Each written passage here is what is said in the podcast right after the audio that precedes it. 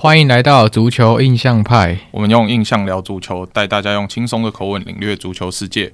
我是主持人 Sean，我是代班主持人傻物。嘿，欢迎傻物，耶耶耶！那今天 Alan 呢？由于本周身体微恙，中了诺诺罗病毒，那不克前来了，所以今天呢，就由傻物来代班这一集的特专制节目，当做代班主持人。对，那如果今天听众有在听，就是仔细的听我们节目，一定会听出一些差异，因为我们今天来到一个非常特别的地方录音，对吧？傻物？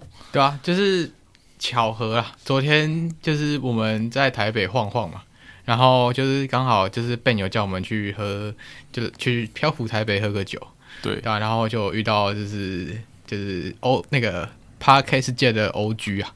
真是 OG 等级的，对吧？然后他就是我们有询问他是不是可以来这边，就是使用看他们的专业装备，对吧？然后他们也是有借我们，对对吧？然后等一下，你还是没有讲 Parkes 世界 OG 是谁啊？那就是我们的棒球节目《Hito 大联盟》的 Adam。我们昨天在就是 Ben 他在发表，算是在漂浮台北发表他新啤酒的呃。算活动上面有遇到他，然后我们就有问他说：“诶、有没有机会去使用他的录音室来朝圣看看？”那我们今天就非常有荣幸可以用到这间录音室来录音，所以会跟我们平常的用起来，哇，我们用平常那个简陋的麦克风录起来音质会有点不一样，所以大家就好好享受这一集吧，有 Hito 大联盟等级的音质哦。对啊，OK 啊，就是希望就是这个费用不要再算在我的打破杯子上面。哦，对，那傻物呢，可以算是昨天漂浮台北一个传奇人物嘛。第一次造访漂浮漂浮台北就打破杯子的记录，就在他身上创下了。所以如果下一次听众有去的话，也要小心，记得不要跟傻物一样打破杯子。哎、欸，我昨天真的是不知道那个杯子实在太帅，就是我只是播到，我想说，哎、欸。应该就倒出来，结果就破掉。然后那时候全部人都在，我超级尴尬，真的巨尴尬。那 Adam 直接说：“哎、欸，就是呃、欸，那个我们来这边第这么多次，从来没有打破杯子过。结果我第一次就破杯，对啊，创个记录，创个记录，岁岁平安了，也算是一种吉祥的象征，对吧？哎，我们今天就直接变 OG 啊，嗯、就是打破杯子界的 OG。OK OK 吧，OK 吧，对啊，那我们。除了跟大家分享一下，我们我们最近在台北做了什么，我们还是要回到我们的本业，对吧？跟大家分享足球相关的资讯。对，对那大家都会觉得说，诶，这个礼拜可能是国际比赛周。那足球的话题会稍显平淡，但是其实，在国际比赛的时候之前，也是发生了不少事。然后还有再加上我们上一集录完的时候，刚好算是抽抽签完，所以那个周末比赛我们还没跟大家分享完。那我们就先从国际比赛周前比较重要的赛事来跟大家做分享。那傻物，我们先从你熟悉的西甲好了，你一定是 有一些马竞的消息要跟大家分享，对吧？哦，对，就是就是，当然不只讲马竞啊，对，但是我可以先讲一下马竞最近的比赛。其实上一场比赛打瓦伦西亚，对，然后今天瓦伦西亚，其实他们在换教练、换换回他们民宿以后，他们呃有稍微变阵，就是从原本的假突手的四后卫变成有时候会打到三后卫。那呃，以瓦伦西亚来说，他今年变阵以后，他们战绩其实是。开始有赢球的，就是比起上半季一直在降级区边缘徘徊，他们赢球的赢球的几率变高了。然后其实因为是他们曾经的传奇，大家对他的执教也不会太严格。对，可是就今年真是比较不巧啊，他刚好遇到的是近期可能西甲状态相对高点的马竞。对，虽然当然比赛中有几个就是有几个 play 是呃相对对主场球队有利，因为马竞主场。那可是我觉得，就是大大部分来说，马竞算是有提出他们呃，在可能 Depay 回来，然后可能 g r i e z m a n 找回状态后的一个高点，对啊，然后其实这一场的马竞变阵的很多多样，就是可能从原本的呃四后卫，然后变成五后卫，再变成三后卫，就是一直一直有在变化。对，那我觉得这也是 Simone 在这一段时间不败的一个。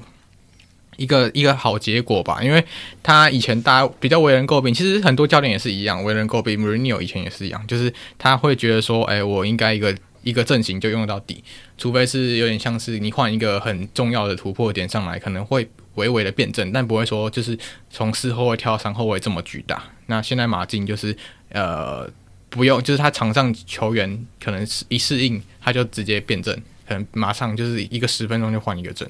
那这是一个蛮特别的地方。那当然现在马竞追到皇马还剩五分了，原本开季十四分。哎、欸，原本就是重新开季，就是世界杯结束十四分，到现在剩五分，其实也追得很紧，对吧、啊？那就是这边就直接先恭喜巴塞罗那总冠军了，Okay. 就是 就是对啊，就是现在的巴萨已经在，尤其叫上一场就是国家德比又赢了一次皇马以后，其实他们在世界杯回来以后是没有输过皇马的。当然上半季第一场德比的时候是二比零嘛，那现在回来以后完全没有输皇马，那可以说其实。大大大部分就可以说，巴萨已经赢得西甲冠军了，真的没有问题。那另一个点是，呃，大家可能还会质疑那个哈维他的执教。那现在哈维的部分，可能大家也比较没有那么怀疑，毕竟你踢赢的是世界上最强的球队，对吧、啊？然后是踢赢三次，对吧、啊？这我觉得这这一点可能，嗯。等等，我刚刚发现你讲话有点语病。什么叫踢赢世界上最强的球队？这句话是该从一个马德里竞技的球迷嘴巴里面讲出来的吗？哎，我我最近领悟到一个点啊，其实就是因为我现在在呃青年旅馆工作嘛，然后我常常会接待一些来自世界各地的皇马球迷。对对对，然后上礼拜四的时候，就是我呃我在接待一个皇马的球迷，然后他一进来看到我穿马竞的衣服，他就用。那个西班牙问我：“你们今、你们今、你们今年跟以前赢过了吗？”然后我就直接送他一个要逼、要逼的那个以以后的 PK，哎，差差不多差不多意思。对，然后 我就我那时候其实蛮生气，然后其实后来那个有点他有点不礼貌，对，然后我就嗯。所以这句话是可以学起来嘛？所以现在我就是遇到可能遇到热刺球迷，我就会跟他说：“你今年赢过了嘛？”类似的意思。但其实在这个故事里面，就是告诉我们，你为什么要偷抽热刺？没有，他错了吗？没有，没有，没有，没有。但我觉得有学到的点就是，呃，就是真的，皇马他们，呃，他们的确是真的是世界上最强的球队。他们因为每个人都可以问他：“你赢过吗？”他可以问去年利物浦：“你们赢欧冠了吗？”那我们也无法反抗嘛，对不对？对吧？就是你也可以道理，也可以问曼城赢过嘛？切尔西也可以问一下曼城赢过欧冠了？嗯，类似的意思。对，OK OK OK，就是一直不断招黑，就 对。然后我觉得这就是这个点，呃，就是他们真的是最强球队没有问题，但是皇马相对他们最近比较没有那么稳定。你可以说他们还是一个不会很轻易输球的球队，但是你相对像那时候，哎，上上轮打西班牙人，其实一开始大家是看到是西班牙领先，是有点吓到的。对对，怎么会这样子？但是后来当然是有把比分扳回来，然后在就是在前前几轮，可能在世界杯结束那时候打呃巴耶卡诺的时候，然后诶或是巴拉多里的时候，就是他们没办法完全，甚至连比利球是完全都没有办法去突破一个边路，那是这是比今年比较少见，就是就是一这个球季前半段是比较少见。那当然现在他们还也是在调整状态，但我是相信他们打。欧冠的时候应该不是这个状态，但联赛就是他们可能要再加油一点去追上巴萨。对、嗯，那有需要加油一点追上巴萨，还是可以直接放掉，直接挑战欧冠，再拿一座欧冠就好了。那我是不希望他们就是在问大每个球队你们赢过了没有？就是毕竟每个球迷是不想要这样的嘛。那我们当然也是希望有一个新的冠军产生嘛，对，让我们就是欧冠变得更多彩缤纷。你看，要不然改制后拿了多少欧冠？你打开。足球历史全部都是皇马，无聊嘛，都白的，都是跟白纸一样，对吧、啊？所以有一个蓝色、红色什么，我觉得都还不错啊。但但但是你要小心哦，你的愿望如果真的实现了，你可能会很伤心哦。你说新的冠军产生吗？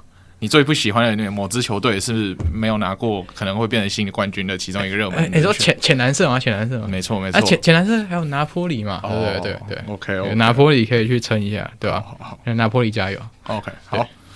那你说完了马竞吗？那我们来问一下另外一个联赛你支持的球队好，因为我支持的球队在另外那个联赛没有出赛，就是英超啦。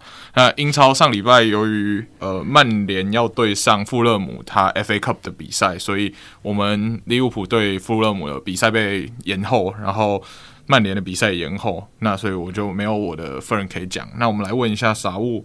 请问一下，那个最近这应该是磨合的越来越好的切尔西对上呃已经放弃本赛季的艾弗顿，到底为什么没有赢球呢？哎、首首先艾弗顿应该不会放弃啊，毕竟他们都找了一个可以赢兵工厂的教练嘛，对不对？兵工厂总冠军，对吧？然后就是我觉得，我觉得上一场打埃弗顿是真的是防守有一点问题啦。就是我觉得，就是像那时候 Tiago Silva 他太太在比赛后发言，就他很想念有在赛场上的 Tiago Silva，那就代表说，其实其实上就是你光看上半场或诶、上半场或是到就是到六十分钟前，其实就是光 Joao Felix 那个进球。还有后面的人在进球的时候，我觉得整体来说，切尔西的进攻是没有问题的。他们进攻已经完全就是可以磨出。你看，在别被别人以前被别人笑说是呃从一月到二月都没有只进了几颗八颗球，但是到三月已经有办法赢球，甚至是进复数颗球的时候，呃，切尔西其实是在进攻上面是没有太大的问题。而且你看，把这些人都磨合起来，代表说 Porter 有找到一个进攻的平衡点。但是在防守上，真的你说呃。虽然库库瑞亚跟呃，就是其他人都慢慢有渐入佳境，但我觉得后卫线是沟通的部分还是需要去去去改善。对，那、呃、当然当然有时候吊球也不仅仅是球的球员能力问题啊，运气问题也蛮重要。那就我我我我觉得就是防守上就等 Thiago Silva 回来吧，真的只能这样。然后看有没有办法带其他，因为其实后后防线都是算年轻的。那带这几个年轻的小朋友在往上成长，对吧、啊？因为那时候，呃，欧冠的时候有鲁迪格跟 Christensen 这两个从年轻长到慢慢长起来的人。那看今年有没有办法，就是一个老将去带这些人起来，这样，对、啊？那你说防守真的很烂吗？就是毕竟你看 Kepa 也回到西班牙国家队，昨天还有出赛，对、啊？所以我觉得就再看看嘛。有时候，嗯，球运就不在我们这，对。哦，所以本季切尔西就是。可能磨合期加上运气不佳，才会落到目前还在英超可能 maybe 第十名的位置，对吧？哎、欸，这边可以再讲一个故事啊，在那个皇马迷走了以后，隔天来了一个阿森纳球迷，嗯，然后很不巧，那天又穿着切尔西，然后阿森纳球迷进来的第一个问题问我，呃，那你们现在呃，就是 Google 滑页面看得到你们吗？就是一一直偷臭啊，因为你看有时候 Google 只会显示前九名，但第十名刚好切尔西。那你就是看不到切尔西在哪里，对。当然，我还是也问他你们赢过欧冠了没？但你就觉得，就是没有什么底气，对对对。但今年就是这样，就是我觉得要要要要加油，就是可能就是看看有没有办法，呃，像我们昨天有跟闲聊足球室去小小讨论，对对，小奥图闲聊足球室昨天有讨论到，就是呃，我们可能切尔西在接下来的呃，看看就是有没有办法过呃欧冠八强。那这个，因为毕竟皇马嘛，你过了以后，你 Porter 就有机会留任。对对对对，那我觉得这个是一个点，就是切尔西球迷可以注意的。maybe 就是过，就是不小心真的过皇马，那 Porter 可能就有机会再留下来。哦，那如果没过皇马的话，没过皇马就那个，嗯，就兰帕德回来接，然后球队爆炸毁灭，先先换老板，真的先不要，先先不要。我觉得就再看看吧，真的可能就会，他可能就有机会下课。嗯，对。OK，那如果下课的话，是不是代表所有的这些重建的步骤又要从头再来？然后下一个球季再加入了新同学，再重新磨合一次，所以下一个赛季再继续磨合。但我觉得这是最不好的情况，因为、嗯、对，就是毕竟你已经有磨，你看，其实过多特真的不容易。老实讲，就是欧冠过了多特，真的不是一个很容易的事情，对吧、啊？那这件事说真的，我觉得对波那个 Porter 的履历是有加分的。对吧、啊？那就看看接下来他有没有办法再再再继续在履历上加分，就是过皇马。啊、但真的不是我要说啊，我们多特可是让了一只手跟一只脚给你们的，你们才 艰辛的二比零通过。对，真的没错。对、嗯、，OK，好啊。那我们说完了英超，就是重点的切尔西之后，我们要回到我最关心的就是德甲。哇，德甲为什么这么重要呢？因为我们都知道德甲其实前前一段时间的榜首争霸，嗯。还两个球队，第一名、第二名算是同分，对吧？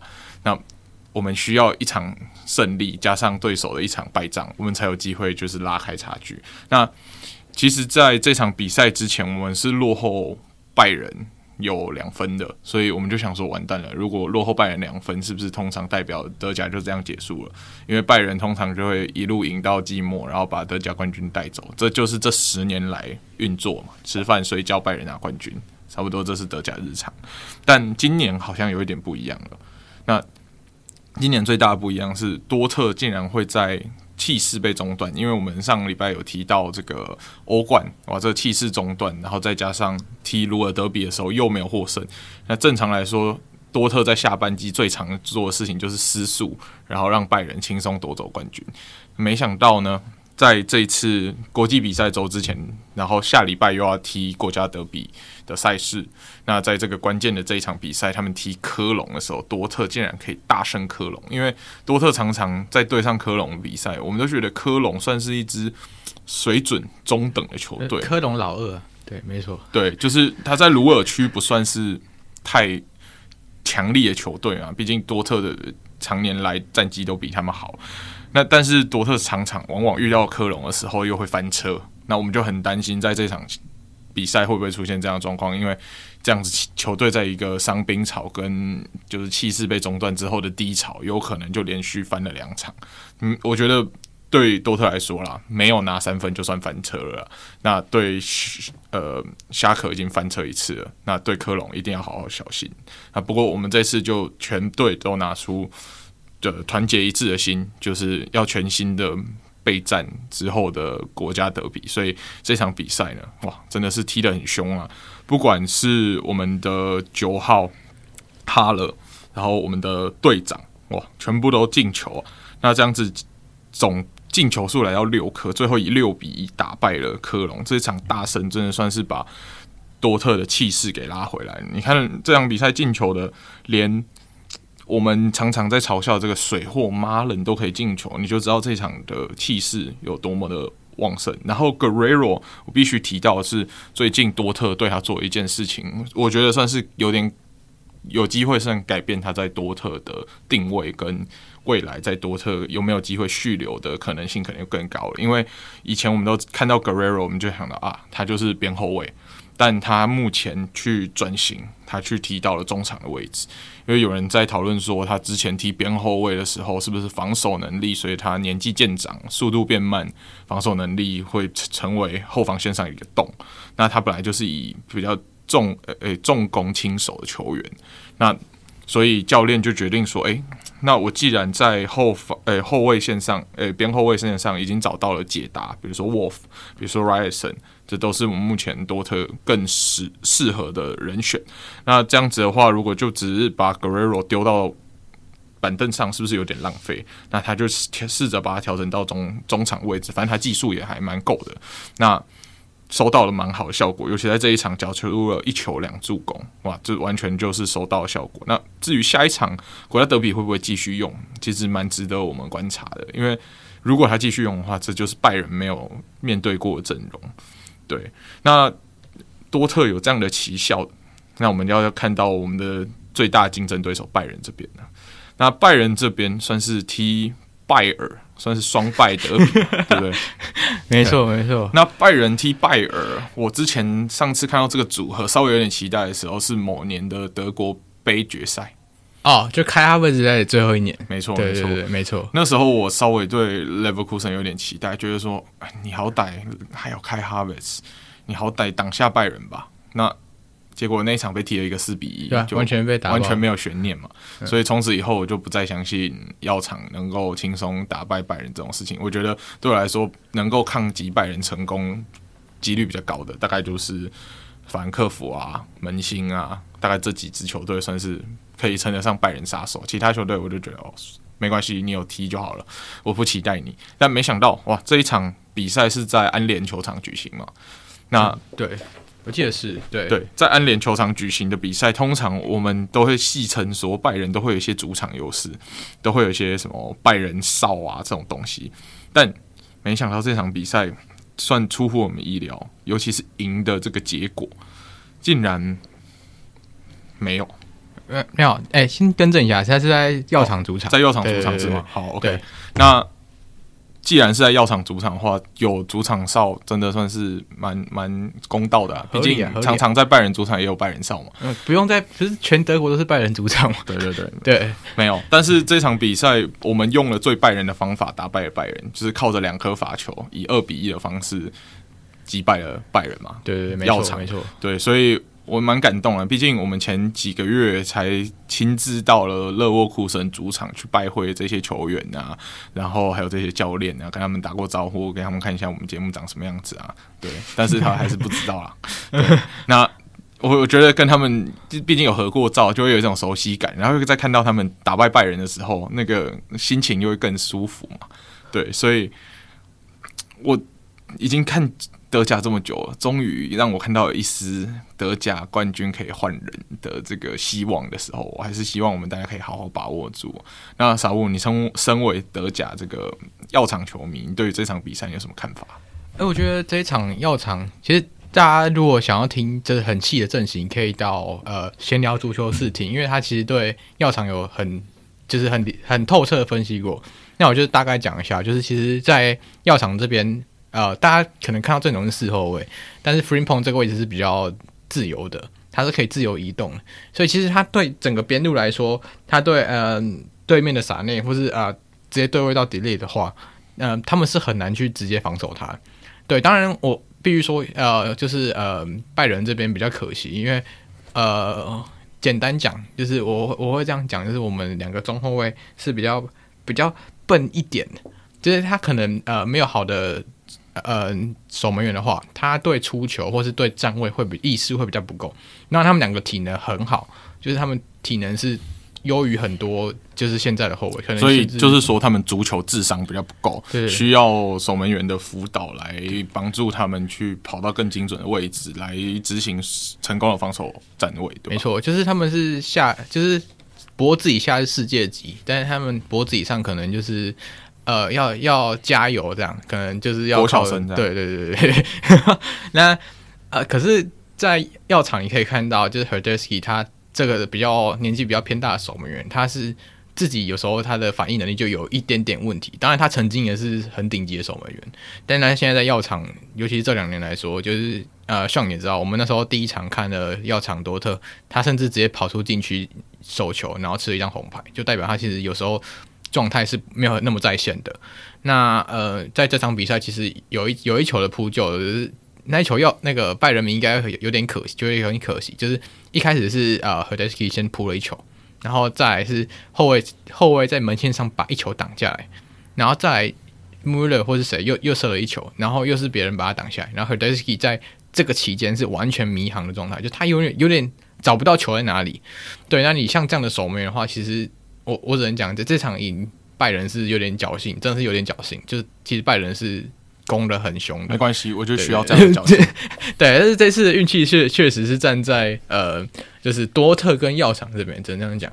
那毕竟多特跟药厂是蛮有合作关系的嘛，就是我们是挖掘那个最底层的人才，然后把它输送到多特。你看，像现在踢这风生水起的 Brandt，就是药厂送过去当礼物的，对吧、啊？当初签约金有没有没有很多吧？一千多万，maybe 一两千万而已。对啊对啊对啊，所以就是对啊，就是互相合作嘛。哎、啊，这次多特有求于我们，下次就。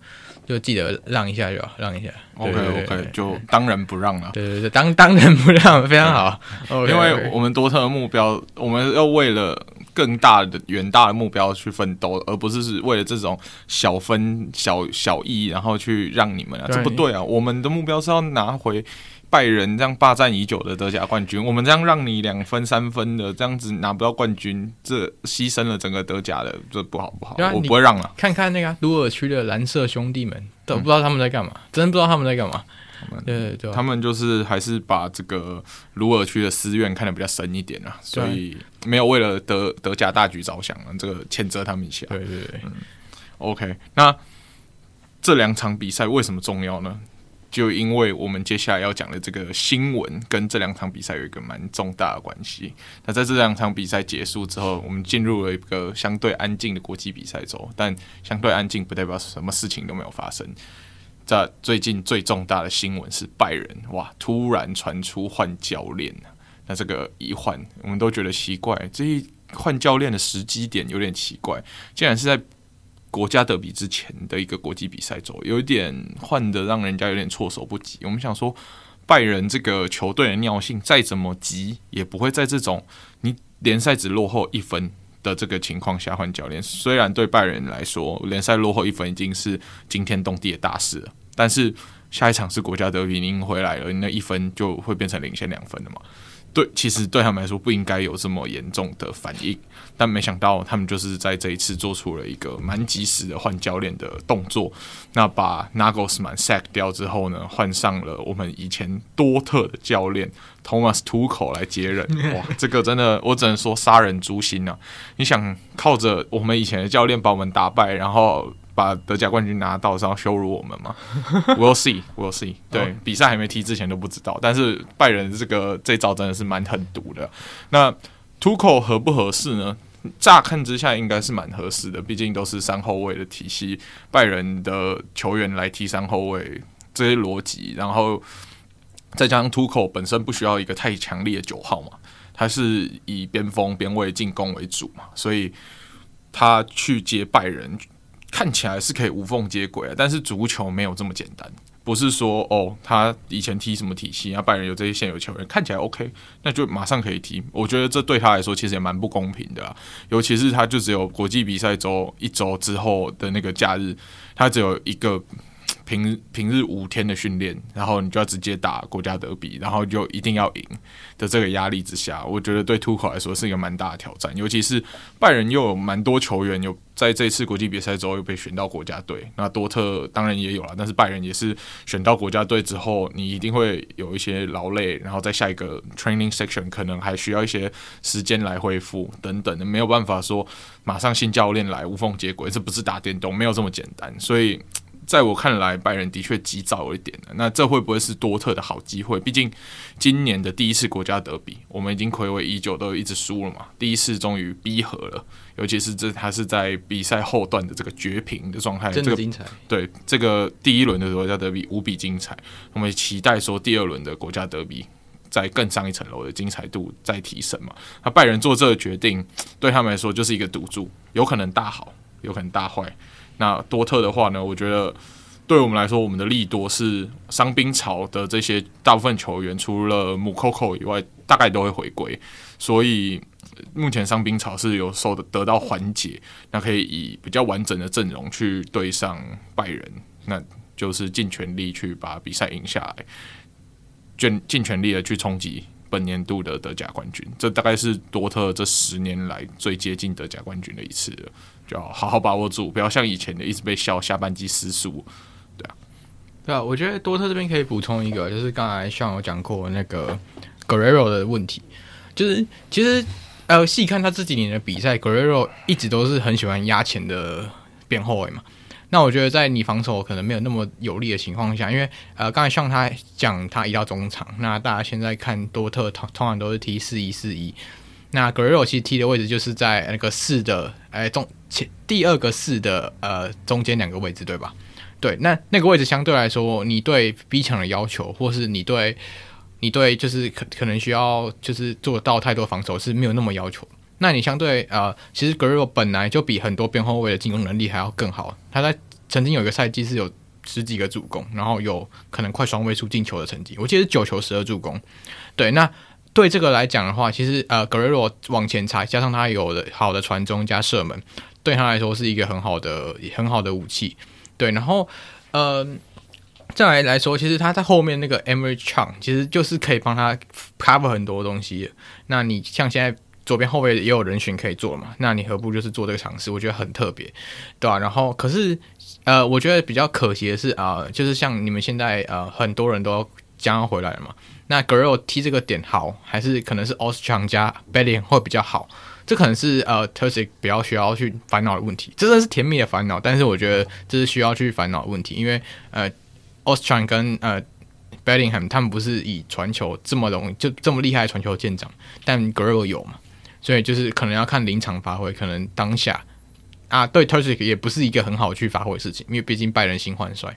就是不按牌理出牌啊，有时候你完全不知道对方出什么，你出的东西也不也不一定会到最好。对，所以我觉得这个国家的比会非常精彩，就是因为你两边都不知道该怎么去出牌，那可能有什么赌注，就是场上的辩证或什么的，甚至多特直接换一个阵也说不定，有可能，对啊，所以我觉得这一场国家德比是不能错过。那对，但是我是希望那个啊，就是呃，赢的德甲球队可以是。B A Y E R，但有没有 N 不一定。对，这是我最大的期许。哦，对啊，对对对 B A Y E R 没有 N 是吗？对对，没有没有 N 可以，那那对对，那今年多特赢，我觉得也可以，对啊，对啊，对啊，对啊。OK，好了，那我们就是大家就经过这个平静的国际比赛走之后，就是可以尽全力的去期待下个礼拜的德国国家德比，绝对会有一些意外性，还有这些不确定性，就是值得我们去探讨。OK，那我们说完了拜仁换帅，我们要说另外一个很想让自己被换掉的主帅，那就是热刺的主帅 Antonio Conte。那他最近其实传出蛮多争议性言论的嘛，他先对 Richarlison 本季的表现颇有微词，然后在记者会上哇，用蛮直白的言语去讲讲出了他对于 Richardson 这一季表现的不满嘛，他就说哦。，Richardson 在记者会上说他自己有一个 shit season，他说：“嗯，对啊，他就真的蛮糟糕的啊，就又一直受伤，然后没进球，没错，他没说错。那后来又有传出他在休息室有抱怨高层嘛，然后有抱怨老板这些问题，然后他之前报道是传说他在。”努力的让自己在国际比赛中被炒鱿鱼啊！那目前热刺还没有传出把他开除的这个这个打算啊。那再加上市场上这个大家想说有机会去接的人选之一的突口又被拜仁请走了。那现在热刺如果把他炒掉的话，目前看起来最热门大概就是回到旧爱 Pochettino 的怀抱了。那 Antonio Conte 的话，假设他真的被开除掉了，他。可能要先休息一阵子才有办法接，因为这样子来说，他会变得让自己成为一个有点难搞的教练。其实对于很多球团来说，会是一个甜蜜的负担吧。因为你请到他，你他以前的这些功勋毕竟还在，对，然后他建立的这些体系等等的，都是一些很加分的的项目。但是他个人的个性又比较强硬一点，然后有话又直说，然后对于。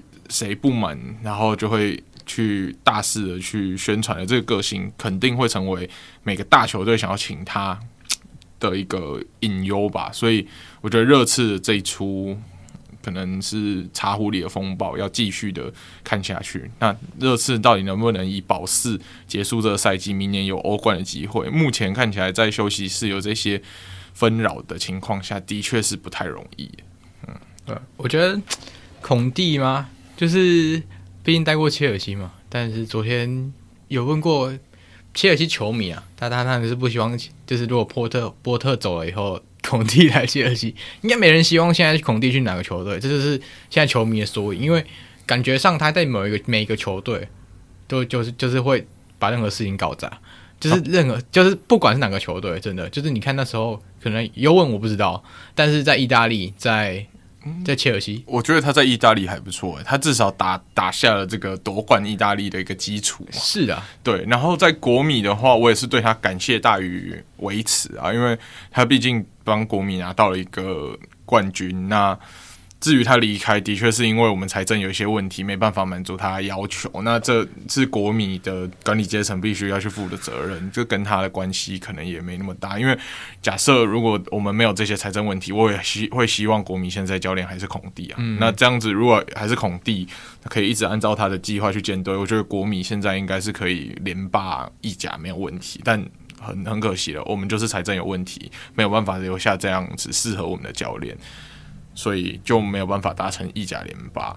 那至于孔蒂回去切尔西，我真的觉得这是一个非常危险的想法。但是一想想又觉得，如果他真的回去的话，我建议你，哎，那个 Amazon 团队啊，真的去拍一集 All Nothing Chelsea。真换，真该换我们。对啊，你看看热刺那一集也是还好，那曼城那集也还好。对，但你切尔西，嗯，感觉不错。不会，热刺那一集有 Mourinho 已经够有戏剧张力了。嗯，那如果孔蒂配上 Boehly 呃，那个你们老板嘛，嗯，哇，那一定是刺激的啊。一个不懂足球的美国人对上一个对足球有偏执的这意大利人，这这两个人如果有什么大战的话，一定是火光四射。可你想想，如果会不会就是这样才好？就是一个傻一个傻子喜欢花钱。啊，一个想要一直想要一直想要买，那这两个结合起来，会不会是刚好你情我愿这样一直花一直买这样？不会，你要你要想哦，一个是花花钱的人对自己想要买的人有话语权，另外一个也是很偏执，只想要他想要的球员。那如果这两个人有冲突，我想要买的球员跟你想要买的球员不一样，那目的只有同样一目的一样，只有花钱的时候，这一定会吵起来的。嗯，所以如果真的有拍 All or Nothing Chelsea，然后孔蒂回来执教。这这个一定会是堪比肥皂剧般的精彩，对对对对对啊！啊，但是我只能说，是孔蒂真的在英超真的要好好就是 build 自己名声啊！就是你看在切尔西，他真的是完全搞砸这是切尔西，然后在后面到热刺，本来大家会觉得哇，今年为什么热刺感觉好像有机会你冲了冠军？但不会说英超冠军，毕竟就是曼城英曼城或是兵工厂总冠军嘛，没问题嘛。那你说热刺？呃，可能冲个前四，然后可能有个小的杯赛，E F E F L Cup 或是 F A Cup 这种有机会去冲的，但好像都做不到。然后你看到现在，孙兴民感觉被用到废掉了。你看这赛季很少孙兴民的消息。然后呃，你你去 hijack 人家的胆球嘛？你感觉好像是哇，好像要补补齐前场。但你想想看，你前面已经有 Harry Kane、Kulusevski、呃 Richardson，然后孙兴民，你有这四个人可以去轮换，甚至还有 Lucas Mora，我们就是。没有没有太太注重，但他其实也是一个很 decent 球员。那你你这五个人就够了，为什么你要去 hijack 一个单球嘛？那你你你把他抢劫回来，你完全没有，就是你你你完全没有要干嘛？就是你就是就是放在那边，然后你空你有这个空间去 hijack 单球嘛？你不补强你的中场，就会搞到现在中场陷入一个没人可用的情况。再加上你看 b e n t o n c o r 一受伤，好像人手就有点不足。对，对，对，对，你就必须让一些比较。对于孔蒂来说，比较次的，呃，他对他的需求比较次要的一些球员去上场填补这个球员轮换的需求。那这样子球队的战绩要再一度的往上提升，这真的就是非常不容易的。嗯，当然，我觉得热刺还是有希望。你看，其实我觉得他们的保底真的就是有孙兴民跟呃 Harry Kane，但就是这个点，他们要怎么在他们他们曾经磨合的很好，然后往上跑了。那今年要怎么做？你看去年有欧冠嘛？那今年可能就是要怎么用的更好，对吧？就是我我觉得是需要去去讨论。当然，孔蒂是不是最适合？也也只有球员他们知道，对吧？那我是希望他留着啊，因为对啊，大家都希望他们他们在握的是手嘛。你看现在图口就是去德甲就没办法握手，那我真的很希望很希望就是孔蒂在跟一个教练阿特塔或是或是瓜迪奥拉搞一下，就是握个手这样，对，这才有英超条张力。要不然大家都快乐踢足球啊，没有什么要打架的感觉，这不是英超啊，对吧？哦，还是那个孔蒂要去执教某其他德甲球队，还是可以跟图口握手这样，叫他叫他看着我，多多特多特，不要多特，我们 we're fine with adding t e s t a g e o k we're fine with him，OK，嗯，对，OK 了，好。那我们说完了这个最近这些教练的这些风波之后，我们来关心一下本季呃本周蛮平静的这个国际比赛周。虽然平静归平静，还是有一些新闻呃或者是球呃球赛动态可以跟大家分享。尤其是傻物有关心他最爱的这个西班牙国家队在换帅之后，算是第一场比赛吧，对对的表现。那小五跟大家分享一下这个换帅之后的第一场表现如何？有没有符合你的期待？还是你对于这个换帅会开始有所担忧了？就 first of all，我觉得我一开始看只有看上半场，嗯，然后我下半场真的太累，因为昨天去漂湖台北喝酒，不是打火，就喝酒，嗯、对，不是去摔玻璃，不是去摔玻璃，不是拆人家家，对，嗯、但就是我去喝完以后就就后来去朋友家还有喝，所以就有点累。那我觉得看上半场，其实我觉得是可以的，因为。他们有一半是一些时间是打四二三一，那这对西班牙来说是一个很特别的实验。老实讲，对吧？然后他们把呃很多就是你可能平常没有听过球员，像今天早上我跟尚讨论嘛，然后我们讨论那个他昨天进两球的 Jose Lu 这个人，他真的是 no idea，他真的完全没听过，对吧？尚，然后就是不认识。对啊，然后再来就是呃，这个人他昨天进两球嘛，那还有一些就是平平常可能比较边缘国脚，像呃皇马的 Ceballos，还有像是那个 很久没进来的欧亚扎巴，这几个人其实回来以后都有他们的发挥。当然，我觉得我看到最惊艳的可能就是后来有上来的 Yeremy Pino，就是 Pino 真的他已经背到十一号了，老实讲，对，然后。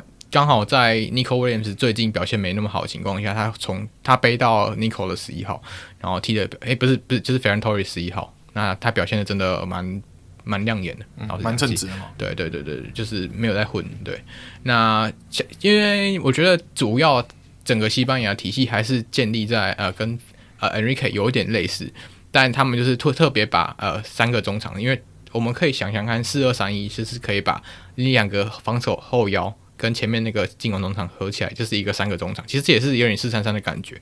那他把那个进攻中场的位置。交给一个以前打前锋的人，然后现在比较常回撤的 Aspas 的话，我觉得效果是还可还不错的啊。当然，第二个亮点是，我觉得西班牙终于有带到一个就是大型九号，对，就是他们的有有一个九号在前面，因为以前你会觉得莫拉塔好像很高，但他对很多抢点的意识或者什么是不是很擅长，他还是比较喜欢自己去带球。那相对来说，这次进来的 Joselu 路进了两球，有一球就是头锤，完全你。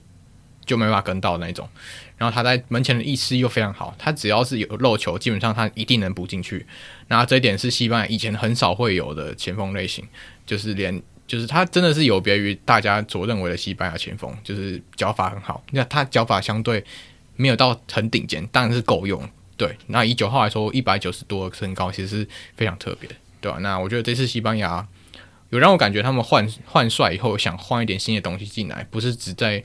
带什么？可能全部都是巴萨球员。你看，像这次的那个、那个、那个叫谁？那个那个人我忘记了。那个后卫 Eric Garcia 就没有进来了嘛。然后因为 Pedri 也不行，因为受伤没进来。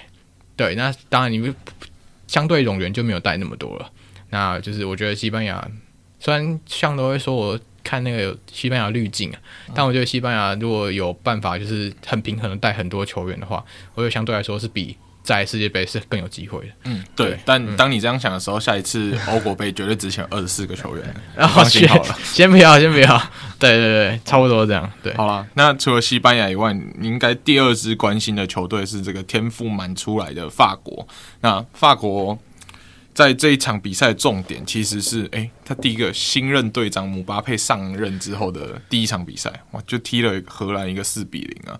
那小武，你觉得怎么样？就是姆巴佩这么年轻，又是个前锋，就上任队长，会不会对于这支天赋满满的法国队是一个隐忧？还是哦，没关系，反正他就是是目前世界上最好最贵的球员，让他当队长很合理。这样，我我必须说啊，首先我第一个不服姆巴佩，嗯，对，就是其实他有在成长，没有错，就是他的个性上，还有他踢球的技技术都是有在成长。但是你相对你有更有，你有很多。很好的球员是可以去当到队长的角色，对啊，像你说 Griezmann 可能不成熟，但他在球场上是完全是不一样的人。那我觉得 Griezmann 去担当队长是一个也相对合理的事情，对啊，那更更像是可能以后卫来说，虽然没有比没有比呃姆巴佩更呃更年长许多，但我觉得如果你叫比如说呃，可能可能姆巴佩看到这些人。有办法去竞争嘛？因为我觉得在后卫来说，当队长会比比前锋更好一点，是因为他可以看到，因为我们足球是由由前往后看，那后卫相对来说看到是更多人，所以我们很多时候会看到后卫当队长的原因，就是因为后卫其实是有办法去指挥全部人该怎么去辩证辩证，然后去怎么移动，所以我觉得对后应该是我自己觉得后卫当队长会比较好一点。那你如果法国，当然你说姆巴佩。就是下一届的那种梅罗等级球员是没有错，那他当时队长也没有错，但我觉得呃有更好的选择，而不是现在。当然他以后如果三十岁还是这个等级，我觉得他一定会当队长。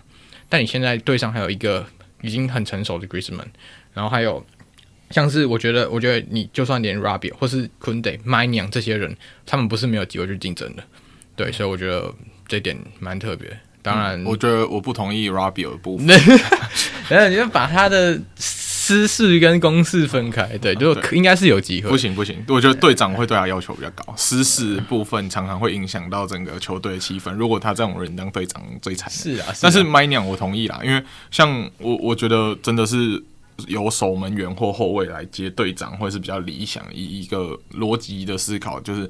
刚刚稍微说到嘛，我们的牌就是他们在场上踢球，如果是由后往前看的话，他的对于大局观应该是更能够掌握的。所以你看 Varane 直接气到退队这一点，也是让人家觉得，欸、嗯，对啊，我觉得 Varane 会不会阴谋论啊？会不会就是因为听到那个在这更衣室剩下他一个人，然后跟就是看到哎教练就得上把那个姆巴佩留下来讲一些话，他就知道哇，哦这这不行，这大事不妙，还要马上宣布他退队。嗯、要不然你想看二十九岁，就是二十九岁你还有当打之年，对啊，你还有这么多时间可以打。哎，二十九还三十，就是这附近，你真的是后卫的还没到完全巅峰。我觉得后卫完全巅峰大概三二三三，这是完全最巅峰的时候。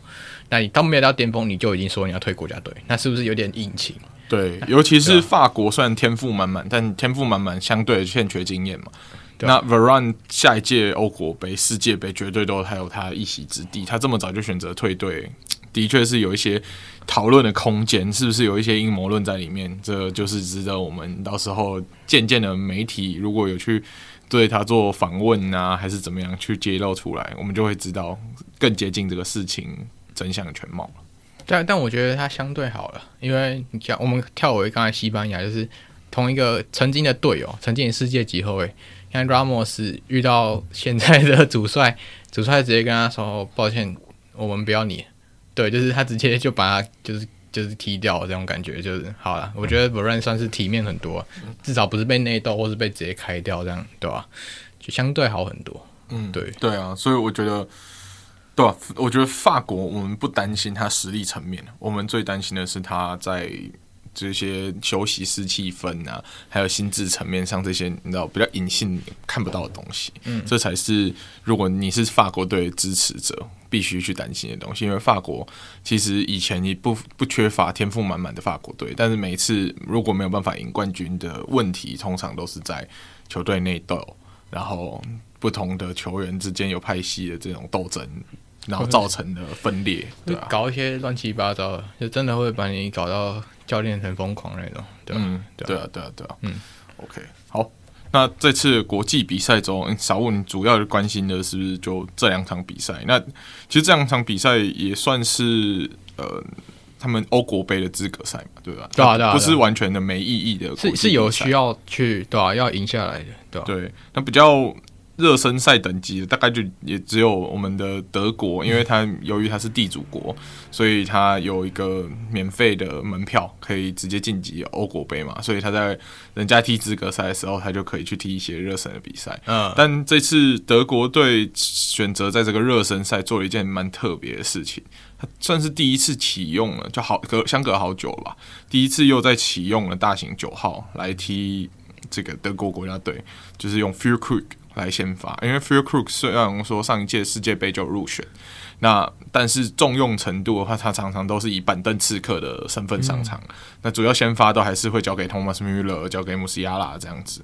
那这一次呢，德国队好像是铁了心想要试试看，反正热身赛比赛结果怎么样，不太会受到批评，就来试试看了。那试的效果看起来是还不错吧？小五，对啊，我觉得。特别啦，因为德国的时代的很多人都是本来就是有机会进国家队，但是上一次没有选到。那像我觉得是很棒的一个地方，是他们补强了边右边后卫，对吧？像你这个你应该最熟悉的右边后卫 Wolf，对吧？今年表现的还不错吧？就是我没有看太多多特，但是以他看今年的多特，你看多特的曾经的问题是右边后卫，曾经是用姆涅，然后现在用 Wolf 就整个。能力就起来，对啊，然后我觉得，呃，找找到了右边后卫的解答沃夫以后，中间两个人也踢得还不错。那总总体来说，我觉得德国虽然他现在就是带了一些新的人，可能是在试阵，因为他们没有战绩压力，不用为就是有没有进欧国会拼斗。但是我觉得这就是这一次试阵对他们来说很重要，他们可以慢慢了解到自己到底想要怎么踢，因为像。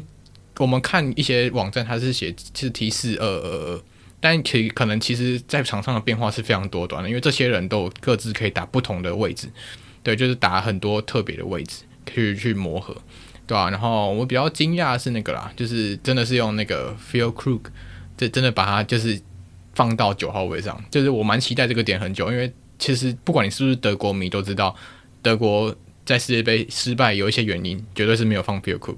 一百趴是这样子，那你如果这次真的有放到的话，那你就是把你原本没有做到的事情，可能在欧国杯再补齐。那我觉得真的是蛮蛮不错的。那像还有，我觉得另外一个特别点是，比尔斯一回来国家队就先发，这个点也是很特别，代表说他其实在德国的创造力上，很多中场创造力上是他们很需要的，对吧、啊？那前面的部分当然不用讲，就是凯哈维斯跟 Timo Werner 这两个老老搭档。就击溃曼城搭档，shout out to 他们，谢谢他们，对吧？那当然就是这个点，我觉得他们他就是德国蛮特别，他们终于找到一个可能进攻最大化的方式，然后也有一个好结果，那就是对德国就真的加油，嗯，对啊，对啊，对啊。对啊，我觉得这个国际比赛走平静归平静啊，可以观察的点蛮多的，尤其是我们刚经历了蛮激情的世界杯嘛。那今年会没有国际赛，但是明年又有欧国杯。那没有国际赛的话，它会有很多资格赛可以去看。你可以去看各支国家队，你支持的国家队，他在选人上啊，他想要走的方向啊，还有这些细节，诶，这都是值得我们观察的。他可不可以在这些资格赛，呃，当然是要赢的比赛都该赢嘛。那会不会在做调整的情况，可以用到下一届的正赛上面？这就是各个球迷可以去观察的点，对吧？那目前国际比赛周已经结束了，下个礼拜又要回到联赛。对对对对，对。那联赛的话，下礼拜精彩的比赛蛮多的，除了我们前面讲到的德国国家德比，还有一个新。英格兰国家德比就是曼城要对上利物浦，虽然本季利物浦的状态跟曼城是不能比啦，但是嗯，利物浦现在也是一个要争四的球队，嗯吧？对，那曼城是一个要争冠的球队，为什么要这么怀疑？一定有机会。对对对，比切尔西啊，比切尔西。反正这两支球队这近几年来的这个。争斗算是也是比起以前的说传统的国家德比双红会还要更刺激精彩，所以呢，下礼拜的球迷真的是蛮有福气啊！可以先看完这场精彩的英格兰新国家德比之后，再来欣赏德国国家德比，这样子两个国家德比的这个算是加成之下，真的下礼拜的下一个周末会有非常精彩的足球。那这我们就下个礼拜就希望 Alan 可以康复满血回归，然后我们之后会再跟大家继续分享更多的足球新闻跟赛事的分析。